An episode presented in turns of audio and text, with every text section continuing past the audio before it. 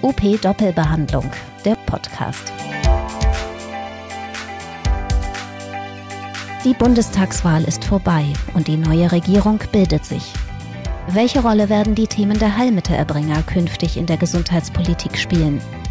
Und können wir das aktiv beeinflussen? In diesem Podcast geht es darum, wie Therapeutinnen und Therapeuten von der Basis aus aktiv werden und ihre Lobby in der Politik verbessern können. Und warum genau jetzt ein sehr guter Zeitpunkt dafür ist.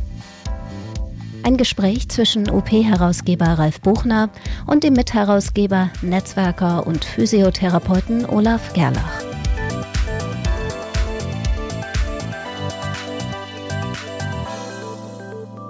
Hallo und herzlich willkommen zu einer neuen Folge von UP Doppelbehandlung, dem Podcast von UP Unternehmen Praxis. Ich bin Ralf Buchner und heute habe ich als Gast nicht nur Sie dabei, sondern auch Olaf Gerlach. Hallo Olaf. Hallo Ralf, moin.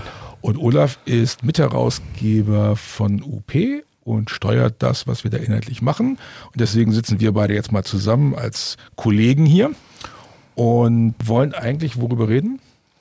Ja, über unsere Einflussmöglichkeiten in den Bereich der Politik, äh, speziell Gesundheitspolitik und äh, wir wollen gucken, wie kann man auch von der Basis her aktiv werden.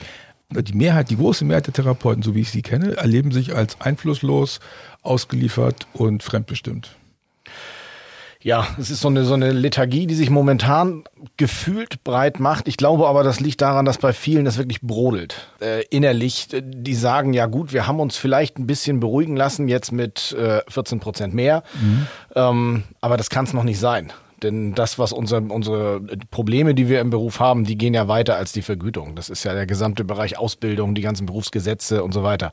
Und da ist ja noch nicht so furchtbar viel Vorweisbares gekommen. Okay, und jetzt haben wir ja die Bundestagswahl gehabt und der einzige Physiotherapeut, den wir im Bundestag hatten, der ist leider nicht wieder reingekommen. So, heißt das jetzt, dass wir draußen sind aus dem Bundestag? Naja, zumindest auf dem direkten Wege äh, sind wir jetzt erstmal, wirken wir erstmal außen vor. Aber es gibt viele neue Bundestagsabgeordnete, die teilweise auch von dem Begriff äh, Heilmittelerbringer möglicherweise noch gar nichts gehört haben. Aber eigentlich ist das unsere Chance, äh, da jetzt uns einzubrennen in deren Festplatte und äh, Kontakt aufzunehmen und denen die Situation zu erzählen, unsere Probleme, ähm, aber auch im Idealfall tatsächlich Lösungen oder zumindest Vorschläge zu unterbreiten. Denn das ist das, was die Politik gerne hat. Sie möchten nicht nur Nörgler haben, sondern auch Mitdenker. Ja, es stimmt. Also die Politiker, mit denen ich gesprochen habe, die sagen immer, äh, ihr Heilmittelerbringer, ihr habt keine einheitliche Meinung, ihr sagt nicht, was ihr wollt, das ist ganz furchtbar und mhm. ich kann das Gejauer nicht mehr ertragen. Also das jetzt so zusammengefasst, vereinfacht, das gilt natürlich nicht immer. Aber würdest du mir zustimmen, wenn du sagst, wir haben eine schlechte Lobby? Ah. sagen wir mal so, gemessen an anderen Playern auch im Gesundheitswesen sicherlich auf jeden Fall. Also wenn wir uns die Pharmaindustrie angucken und, und, und, und Bereich der Ärzte und so weiter und, und sicherlich auch im Bereich der Pflege, hängen wir sicherlich auch ein bisschen hinterher. Wie kommt das, dass wir Leute wahrnehmen in diesem, in der Gesundheitspolitik, die so viel besser lobbyieren können, als wir das im Heilmittelbereich hinkriegen? Wieso werden die ein, als einheitliche Leute wahrgenommen? Wieso schaffen die es? Die sind ja auch nicht immer einig, aber die schaffen es ja trotzdem irgendwie pointiert, ihre, ihre Kernpunkte rüberzubekommen. Warum können die das und wir können das nicht? Ja, wenn ich das wüsste, würde ich wahrscheinlich sagen, so komm, genau so machen wir es und äh, dann hätten wir das Problem nicht mehr. Ich glaube, ganz so einfach ist es nicht tatsächlich. So, wir sind noch lange nicht so weit, dass wir diesen, diesen Punkt erreicht haben, äh, wirklich auch gehört, gefragt zu werden, sondern momentan ist es noch so, dass wir uns zu Wort melden müssen. Ja, genau. Die, die Ärzte haben Ärztekammern und Kassenärztlichen Vereinigungen. Die Pharmaindustrie hat unendlich viel Kohle und Lobbyisten sitzen und die sind auch zusammengeschlossen im Interessensverband der pharmazeutischen Industrie. Und die kaufen sich im Zweifelsfall eine ehemalige Gesundheitsministerin, das die damalige Grüne, die dann sozusagen als Cheflobbyistin eingekauft wird von der Pharmaindustrie. Kann das was mit den Strukturen und den Geldmitteln zu, zu tun haben, die da sind? Es könnte das ein Grund dafür sein, dass Heilmittelerbringer so ein bisschen rumkrebsen und sich zerfasern in ihrer Wahrnehmung und ihrer politischen Einflussnahme? Das ist sicherlich so. Man muss ja auch gucken, wie viele, A, wie viele Menschen stehen in dieser, in dieser Heilmittelbranche, für wie viele Leute soll da agiert werden, wie sind wir organisiert und wie fächert sich dann diese relativ geringe Organisationsstruktur auch noch auf. Also wenn ich da 16, 17 Berufsverbände bei, weiß ich nicht, einem Organisationsgrad von 25, 30 Prozent aus 300.000 sehe, dann bleibt dafür alle nicht viel übrig. Und wenn die sich natürlich untereinander nicht einig sind, nicht mal innerhalb eines äh, Verbandes, es gibt ja Strukturen, da läuft es teilweise ganz gut, zumindest wirkt es nach außen hin so. In anderen Verbänden, anderen Heilmittelbereichen ist es selbst nach außen hin alles andere als einig und dann kann man natürlich auch nicht, nicht hoffen und nicht erwarten, dass man wirklich mit einer großen Stimme spricht und so auch dann in der Politik gehört wird. Sprich, das, was eigentlich, äh, was wir eigentlich jetzt haben, haben müssten. Das heißt aber eigentlich, dass wir sozusagen innerhalb der Branche sagen, es ist wichtiger, dass wir uns untereinander aussetzen, als dass wir nach draußen Wirkung entfalten. Also jedenfalls verhalten wir uns so wir sollten erstmal untereinander einig werden, bevor dann jeder Einzelkämpfer nach außen geht, weil das wirkt nach außen hin lächerlich. Wenn GKV oder, oder wer auch immer dann guckt, guck mal, wie die sich in irgendwelchen Foren im Internet und die lesen da garantiert mit, äh, mhm. äh, wenn die sehen, guck mal, wie die sich untereinander zerfleischen, dann können wir uns doch getrost zurücklehnen und, und uns Popcorn holen und äh, dann dazu gucken oder zuhören, zu mitlesen. Ja, ich habe auch das Gefühl, dass die auch äh, Bereiche gerne ausspielen. Ne? Also bei den Logopäden haben wir ja diese Abstimmung gehabt, dass drei Verbände mit der GKV und einer dagegen abstimmt, mhm. unabhängig davon, ob der, wer jetzt da recht, richtig und falsch kann, aber es ist trotzdem schon merkwürdig, ja. dass wir dann nicht mal schaffen, eine, eine, Allianz zu bilden. Also ich hätte nie gedacht, dass, dass wir es nicht mal hinkriegen, gegenüber der GKV gemeinsam aufzutreten ja, kurzzeitig funktioniert es dann vielleicht, aber, aber wenn es dann ans Detail geht und ich vermute mal, dass da ziemlich gute Profis sitzen auf GKV-Seite, die auch genau wissen, wie sind welche Keile wo reinzutreiben und wo können wir damit Erfolg haben. Ja, schönes Beispiel. Ich bin darüber gestolpert letzte Woche. Ähm, da ging es darum, wann dürfen Kinder auf einer Verordnung selbst unterschreiben? Ab welchem Alter? Mhm. Eigentlich gibt es dafür Gesetze. Es gibt einen Taschengeldparagraphen. Da steht drin, dass du mit Zustand deiner Eltern ab sieben selbstständig Geschäfte machen darfst. War immer meine Meinung bisher, das wäre der richtige Weg. Und jetzt habe ich in den Verträgen geguckt, neuen Physioverträgen mhm. und in den neuen Logo-Verträgen. Und jetzt darfst du mal raten, was in welchem Vertrag vereinbart ist und ob es einheitlich ist oder nicht. Ich habe es gelesen, was bei den Physios war. Das war, meine ich mich zu erinnern. Ich weiß nicht, ob es der alte oder der neue Vertrag war. Irgendwas mit, mit 14. Aber es kann auch sein, dass das der alte Vertrag war und jetzt neu geregelt ist mit einem anderen Alter. Also das mit den 14 war der Wunsch einiger Kassen, weil die gesagt haben, erst ab 14 ist man sozusagen richtig geschäftsfähig und vorher muss man immer die Zustimmung der Eltern haben, deswegen darf man erst ab 14. Das hätte bedeutet, dass, also wenn ich mir meine Kinder angucke, mein Jüngster ist jetzt zwölf, der würde sich schlapp lachen, wenn er nicht selbst unterschreiben dürfte. Und ähm, da, darüber gab es immer Streit. Das war nämlich nicht geregelt in den alten Verträgen. Dafür hat man es in den neuen Verträgen geregelt und da ist jetzt geregelt, man darf ab 10 unterschreiben. Das finde ich sehr spannend, weil es gibt keinen guten Grund, warum jetzt zehn. Da ist so die, die Grundfrage, was ist eigentlich die, die Bezugsgröße für solche Verhandlungen? Warum kann das, was im bürgerlichen Gesetzbuch drinsteht, nicht auch vernünftig verbindlich als Bezugsgröße genommen werden? Fragt man sich ja so ein bisschen, ne? Ja, da wird sicherlich irgendwas, müsste ich jetzt mir tatsächlich irgendwas aus den Fingern ziehen, aber ich könnte mir jetzt auch nicht wirklich vorstellen, was dahinter steckt. Ich kann mir nur vorstellen, dass das irgendein so Verhandlungsposten ist. So nach dem Motto, wir kriegen ja. dies, okay, dann dürfen sie ab 10 unterschreiben. Und jetzt habe ich ja die spannende Frage gestellt, was glaubst du denn, wie das bei den Logopäden ist? Äh, anders. Ja, genau. Das kommt aus der Frage schon raus. Und das ist cool. Bei den Logopäden dürfen Kinder ab sieben unterschreiben. Weil das in die Therapie mit einbegriffen wird, hätte ich fast gesagt, nein. Ist, keine Ahnung, warum das, da steht da nicht, warum das so ist. Mhm. Es gibt auch kein, also rechtlich kann man das nicht erklären, weil die Verträge sind mehr oder weniger identisch. Also ein paar Details. Aber ansonsten, das ist so ein bisschen wie die, wie lange ist eine Verordnung gültig? Die Gültigkeit der Verordnung bei Logopäden wird gemessen ab dem Ausstellungsdatum. Dafür ist es dann immer einen Monat länger als bei den Physios. Und bei den Physios ist es einen Monat kürzer. Dafür beginnt das Datum der Gültigkeit mit der ersten Behandlung. Mhm. Und man fragt sich ja verzweifelt, wie die armen Krankenkassen das nachher überprüfen. Die müssen ja dann sozusagen unterschiedliche Prüflogik bei ihrer Verordnungsprüfung reinbauen. Wieso kriegen wir es nicht hin, dass wir das, was man gut standardisieren kann, auch gut, also warum sind wir so so merkwürdig unterwegs. Das ist ja völlig gaga, wenn man sich das anguckt. Wir schaffen ja eine Bürokratie ohne Ende. Stell dir mal vor, du hast eine Praxis, die interdisziplinär arbeitet. Jetzt kommen auch die Ergotherapeuten um die Ecke und die sagen dann ab neun oder so.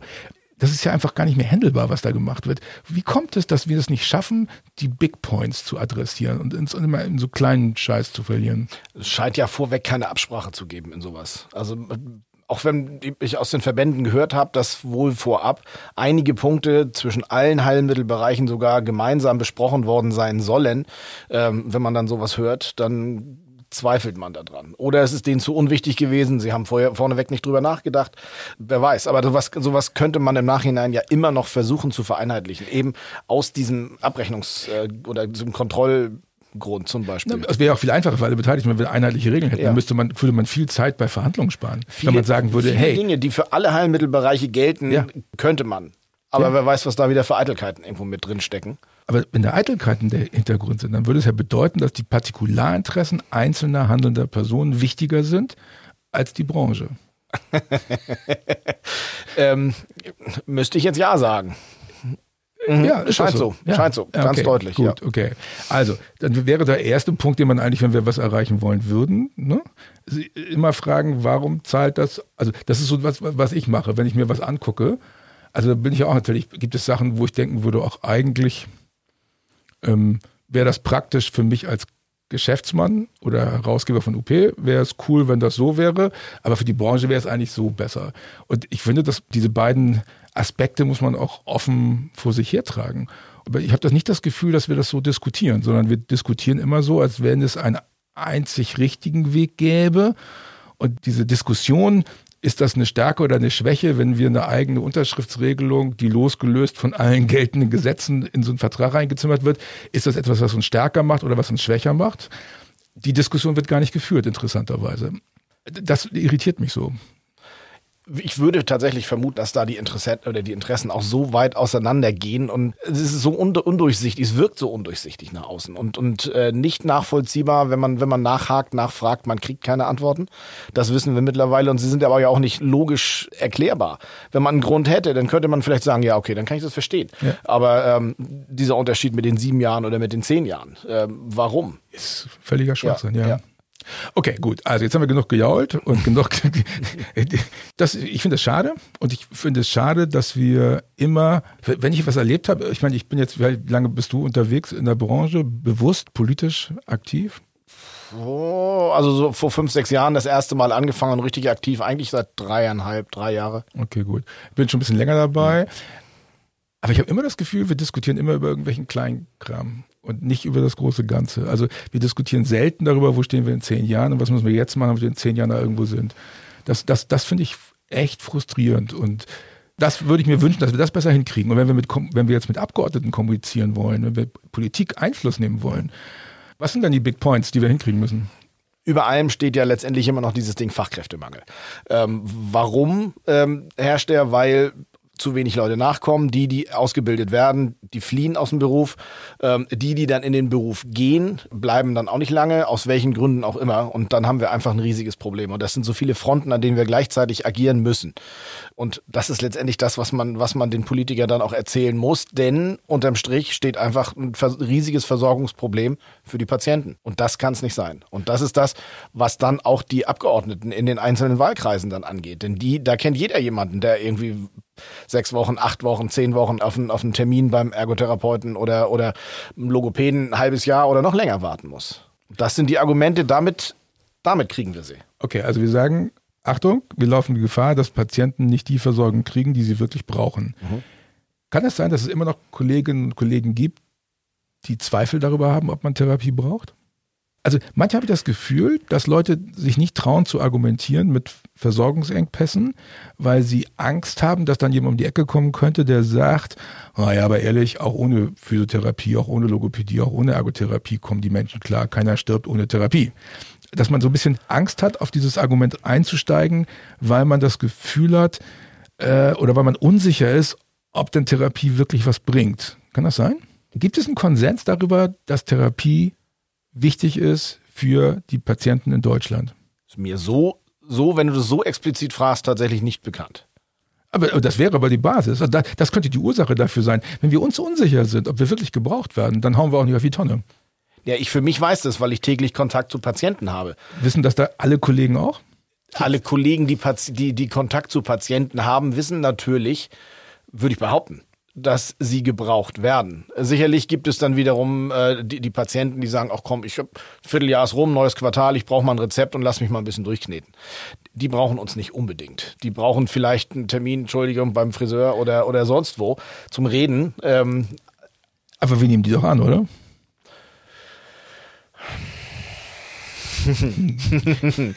ähm, ich würde behaupten, es gibt Therapeuten, die nehmen diese Patienten nicht an. Oh, oh. Also wenn ich meine Studenten frage, äh, wer von euch hat erlebt, dass er Patienten hat, die keine Therapie mehr brauchen, die fertig sind und mhm. bricht dann die, also hört dann mit der Therapie frühzeitig auf. Mhm. Dann sagen alle, ja, das haben wir versucht, aber mein Chef hat gesagt, jetzt sollen wir die Verordnung zu Ende machen. Ich glaube, die Zeiten sind aber eigentlich vorbei. Also bei den Wartelisten, die in den Praxen sind, ähm, also ich kann das bei mir aus der Praxis sagen, definitiv, dass wir das auch tun. Weil, dass, dass wir sagen, Patient ist austherapiert, wir brechen ab, ganz genau. Ja, genau. Okay. Ähm, und das, denke ich, muss einfach auch, der muss tatsächlich der Weg sein, auch um uns selber glaubhaft zu machen. Okay, aber wenn wir jetzt überlegen, wie können wir politischen Impact erzeugen, dann würde es ja hilfreich sein, wenn wir uns sicher wären, dass das, was wir machen, auch wichtig für die Patienten dass die Patienten das unbedingt brauchen und dass wir uns auf die Patienten fokussieren. Ich glaube, es gibt Handwerker, die unsinnige Handwerkerleistungen machen, es gibt Ärzte, die unsinnige Untersuchungen machen, das wissen wir alle, das ist bekannt. Und trotzdem haben die alle keinen Zweifel daran, dass sie gebraucht werden und wichtig sind. Die einzigen, die das immer wieder in Zweifel stellen und sogar untereinander in Zweifel stellen, sind die Therapeuten. Also ein bisschen mehr Berufsstolz, ein bisschen mehr sich selbst ernst nehmen und die Leistung selbst sehen, die man da hat. Nicht nur als Individuum, so wie du alleine, sondern als gesamte Berufsgruppe wäre mal eine gute Voraussetzung davon, mehr Druck in die ganze Geschichte zu kriegen, oder nicht? Das stimmt schon. Ich habe gerade noch mal gegrübelt. Mhm. Also ich, ähm, wenn man in den Foren liest, äh, dann ist es tatsächlich so, dass das äh, immer mehr schreiben, jawohl, wir brechen die Therapie ab, weil wir Ziele erreicht haben. Ziele, die wir vorher mit dem, mit dem Patienten zusammen formuliert haben ähm, oder vielleicht die vom Arzt sogar kamen, ähm, haben wir erreicht nach vier von sechs Terminen ähm, und alles weitere wäre dann nur noch Wellness oder irgendwas ähnliches. Also ja, das, genau. ich weiß, dass es das gibt. Das, das, ist, äh, das gibt ja. Wie viel Prozent der Therapeuten in Deutschland machen das? Ich glaube, das können wir an, an zwei Fingern abzählen. Okay, aber, aber dann, dann sehen wir ja schon da, da haben wir ein Problem. Ja. Also wir haben ein Problem bei selbst ein eigen gemachtes Problem, was wir auch selbst ändern könnten. Wir könnten mit dafür sorgen, dass wir das, was wir machen, mit Stolz machen, dass wir sicher sind, dass das, was wir machen, relevant ist in der Lebenswirklichkeit der Patienten und dass wir darauf auch stolz sein können. Und wenn wir das alle wären, dann würden wir vermutlich auch anders kommunizieren können, mit wem auch immer. Das sicherlich. Gut, jetzt haben wir beide zusammengesessen und haben gesagt, okay, die Bundestagswahl rum. Wie kriegen wir jetzt hin, dass wir, wenn wir keinen Abgeordneten mehr im Bundestag haben, wie kriegen wir hin, dass die Abgeordneten trotzdem wissen, worum es geht? Ja, haben, haben tatsächlich mal die aktuellen Probleme ähm, aufgedröselt, die es aktuell gibt und ähm, dann aber auch nicht, damit wir nicht in diesem Jammermodus verbleiben, dann entsprechend äh, geguckt, welche Folgen, welche Forderungen kann man daraus äh, dann formulieren. Das haben wir getan und ähm, ja, ich glaube, finde, da ist ein stattliches Papier bei rausgekommen.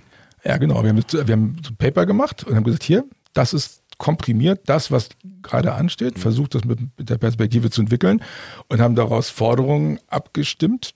Klar, Direktzugang und äh, Berufsausbildungsreform mhm. und so weiter und so fort. Kann man nachlesen in UP, da haben wir es veröffentlicht. Kann man downloaden auf up-aktuell.de ich glaube, das ist, das glaube wirklich, das ist, das ist gut gelungen. Ähm, es sind zwar, ich weiß gar nicht, wie viele Seiten sind es geworden. Zwei, zwei, zwei, zwei, Seiten. Ja, genau. Also so ja, ein DIN A4 genau, also vorne gut, gut genau. komprimiert. Aber, aber, muss es nicht komprimiert sein, wenn ich das kommunizieren will? Natürlich, gerade wenn ich das an jemanden adressiere, der nicht in der Materie steckt. Und ja klar, bei solchen Forderungen, die man in die Politik stellt, geht es natürlich auch darum, bei Lobbyarbeit keine Widerstände zu erzeugen. Also man versucht weder bei solchen Forderungen keine Forderungen aufzustellen, wo sofort 20 Prozent sagen, das ist aber doof. Also da versucht Widerstand nach innen zu vermeiden.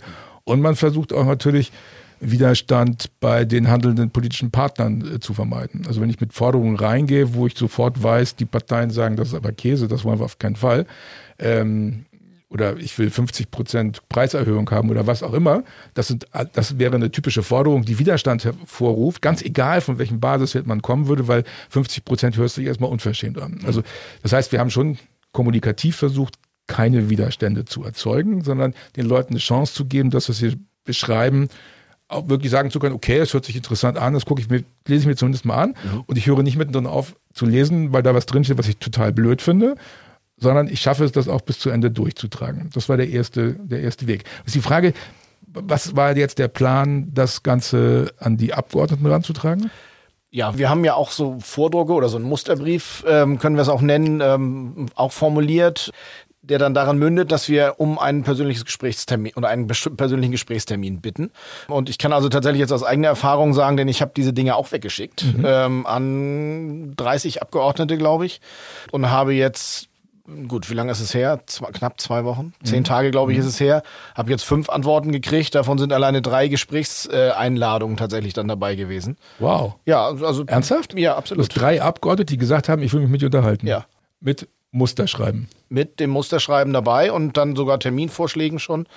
Und ja, nun wollen wir mal gucken, wie wir das gebündelt kriegen. Wow, alles cool. Ja. Das sind junge Abgeordnete, ähm, vor allem, die tatsächlich neu neu in den Bundestag kommen. Und das sind unsere Trümpfe. Die Alteingesessenen, Entschuldigung, wenn das jemand hören sollte, ähm, die haben oftmals ihre Meinung ähm, und sind auch gar nicht mehr so offen für, für neue Positionierung. Natürlich auch von den Neuen hat jeder irgendwo so seinen Schwerpunktbereich. Ähm, nichtsdestotrotz scheinen die offener zu sein für Themen, mit denen sie bis jetzt nichts zu tun hatten. Und wenn man das entsprechend gut verpackt und hinweist auf die elternde Bevölkerung, zum alternde Bevölkerung, auch in deren Wahlkreis. Auch er gehört irgendwann oder sie gehört irgendwann dazu, mal, mal Therapie zu brauchen. Und wenn man sie da erwischt, dann hat man möglicherweise da echt einen guten Hebel. Und das ja. hat also offensichtlich ganz gut geklappt bislang. Und weil wir uns gedacht haben, dass das gut klappen könnte, haben wir auch gleich in der, äh, in der November-Ausgabe von UP auch nochmal Tipps und Tricks für das Gespräch mit dem Abgeordneten gemacht. Also zum Beispiel, jammert nicht, sondern erzählt, was ihr tun könnt. Also nicht negativ also nicht Mismatcher spielen, mhm. also nicht auf die negativen Sachen, ich verdiene zu wenig Geld, mir geht es schlecht und so weiter, weil Gejaule hören die Abgeordneten wahrscheinlich Tag und Nacht, sondern wir haben gesagt, okay, sagt, was der Abgeordnete tun soll, damit seine Patienten besser versorgt werden. Mhm. Aber dazu muss man eben sicher sein, dass die eigene Arbeit, also man muss sich die Selbstbewusstseinsfrage, glaube ich, stellen. Man muss sich überlegen, warum bin ich eine wertvolle Bereicherung für die Patienten im, Wahl, in, in, in, im Wahlgebiet dieses Abgeordneten. Mhm. Wenn ich da sicher bin, dann kann ich auch hingehen und sagen, hey, das lohnt sich, sich für mich einzusetzen, weil ich sorge dafür, dass die Lymphdrainage-Patienten ihre dicken Arme verlieren, dass Leute nicht zu OP müssen, dass Leute wieder zu Hause leben können und so weiter und so fort. Pflegebedürftigkeit ne, ja, verhindern, ne, ja, ne, wissen wir ja. Ja, also ich glaube, wir müssen mehr darüber reden, was mhm. wir bewegen und nicht mhm. was Schlimmes. Wenn man dann merkt, jawohl, man kann was bewegen, dann ist das die Bestätigung dafür, ähm, dass selbst der kleine Therapeut aus der Nachbarpraxis in der Lage ist, äh, mit, mit wenig Mitteln etwas bewegen zu können. Natürlich gehört Glück dazu, ja, aber, aber ähm, einfach wichtig ist, einfach mal den Mut zu entwickeln, genau dieses Gespräch, diesen Kontakt zu suchen. Wir haben 750 Abgeordnete ungefähr, glaube ich. Mhm. Ne? So, du hast 20, 30 angeschrieben mhm. und hast drei Gespräche. Quote von 10 Prozent. Das heißt, wir müssen doch einfach nur die anderen Leute anschreiben, oft genug. das da machen bestimmt ganz viele andere auch noch. Das werden wir sehen. Ja. Da bin ich mal gespannt. Und alle, die das hören und die das machen, sollen sich bitte bei dir melden oder bei mir oder wem auch immer mhm. und sollen Bescheid sagen, wie war es, was ist passiert. Und äh, wir haben auch, glaube ich, ein, wir haben ein Webinar noch, wo wir so eine Art Stammtisch, wo wir uns nochmal darüber unterhalten, was man da machen kann, wo wir Erfahrungen austauschen. Also wir wollen das vorantreiben. Mhm. Das ist, glaube ich, das Ziel. Ne? Und Leute, ich finde, wir müssen jede Praxis fit machen, dass sie genau sowas machen kann, dass sie so ein Gespräch übersteht und da die Position klar rüberbringen kann. Und das ist auch gar nichts, was sich jetzt nur auf diesen ganz aktuellen Zeitpunkt ähm, äh, konzentriert. Wir hatten jetzt den Aufhänger der äh, Koalitionsverhandlungen genommen, ne, weil die, die AG Gesundheit und Pflege jetzt vor, weiß ich gar nicht, zehn Tagen oder was angefangen hat zu, äh, zu agieren. Nee, am 29. Äh, Oktober. Gut, das ist noch nicht mal zehn Tage genau. her. Genau. Die sind jetzt gerade dabei zu verhandeln, ja. morgen und übermorgen und die wollen am 9. November fertig sein. Ja das ist ehrgeiziges Ziel. Ähm, ich, ich, kann auf jeden Fall sagen, dass alle die zwölf Teilnehmer äh, meine E-Mail gekriegt haben. Ähm, das heißt, da ist äh, dürfte auch ein bisschen Kenntnis zumindest da sein. Ja, ja, also da haben wir gute. Die sind ja auch wohlwollend. Also die Grünen haben ja sehr explizit gesagt, wer, wer es nachlesen will, haben, glaube ich, in der, in der September-Ausgabe nochmal zusammengestellt, was die einzelnen Parteien zu dem Thema geschrieben haben. Und bei den Grünen war das sehr opulent, was die gemacht haben. Mhm. Bei der SPD habe ich das Gefühl, dass die sozusagen mitschwimmen und sagen, wir orientieren uns an, was die Grünen da wollen. Und die FDP ist natürlich schon auch ärztbezogen, aber die Ärzte werden da auch lockerer. Okay, das heißt, wir haben jetzt das gemacht, alle können es tun. Mhm. Wir werden darüber berichten, was passiert, unterhalten uns nochmal darüber. Mhm. Schön, dass du Zeit hattest. Ich danke dir für, für die Zeit, die du dafür auch jetzt für uns hier. Oh, das machen wir gemeinsam. Ja, sehr schön. Okay, gut. Und dann, liebe Kolleginnen und Kollegen da draußen, werden Olaf und ich uns bestimmt nochmal wieder treffen und das Ganze nacharbeiten. Und dann werden wir bestimmt auch nur noch einen neuen Anlass finden, die Abgeordneten anzuschreiben. Wir haben, glaube ich, jetzt gesagt, herzlichen Glückwunsch, dass du gewählt worden bist, mhm. als Ansprache. Und ich glaube, wenn die Regierung jetzt fertig ist, dann können wir im Januar nochmal so eine Aktion machen und können sagen, äh, herzlichen Glückwunsch, dass du jetzt Regierung geworden bist. Und dann können wir mal die Regierungsabgeordneten anschreiben und sagen, hey, kümmere dich darum. Und die Opposition können wir anmorden und sagen, hey, begleitet das kritisch, was da ist. Und auch die kann man dann gezielt ansprechen. Da kommen wir noch, also fällt uns bestimmt was ein. Anlässe gibt's viele. Im nächsten Jahr sind auch mehrere Landtagswahlen. Sicherlich ist im Bereich Landtag dann eher der Bereich Ausbildung dann Ja. zum Beispiel Ja. ähm, aktuell. Aber auch da, ähm, denke ich mal, werden wir noch was äh, Gutes gut. vorbereiten. Gut. Dann machen, macht die Lobbytruppe Olaf und Ralf, machen dann die nächsten Sachen weiter. Gut. Jawohl. Und dann sagen wir Tschüss. Tschüss. Bis zum nächsten Mal. Das war UP Doppelbehandlung, der Podcast rund um Therapie und Praxis. Zu hören auf op-aktuell.de sowie überall dort, wo es Podcasts gibt.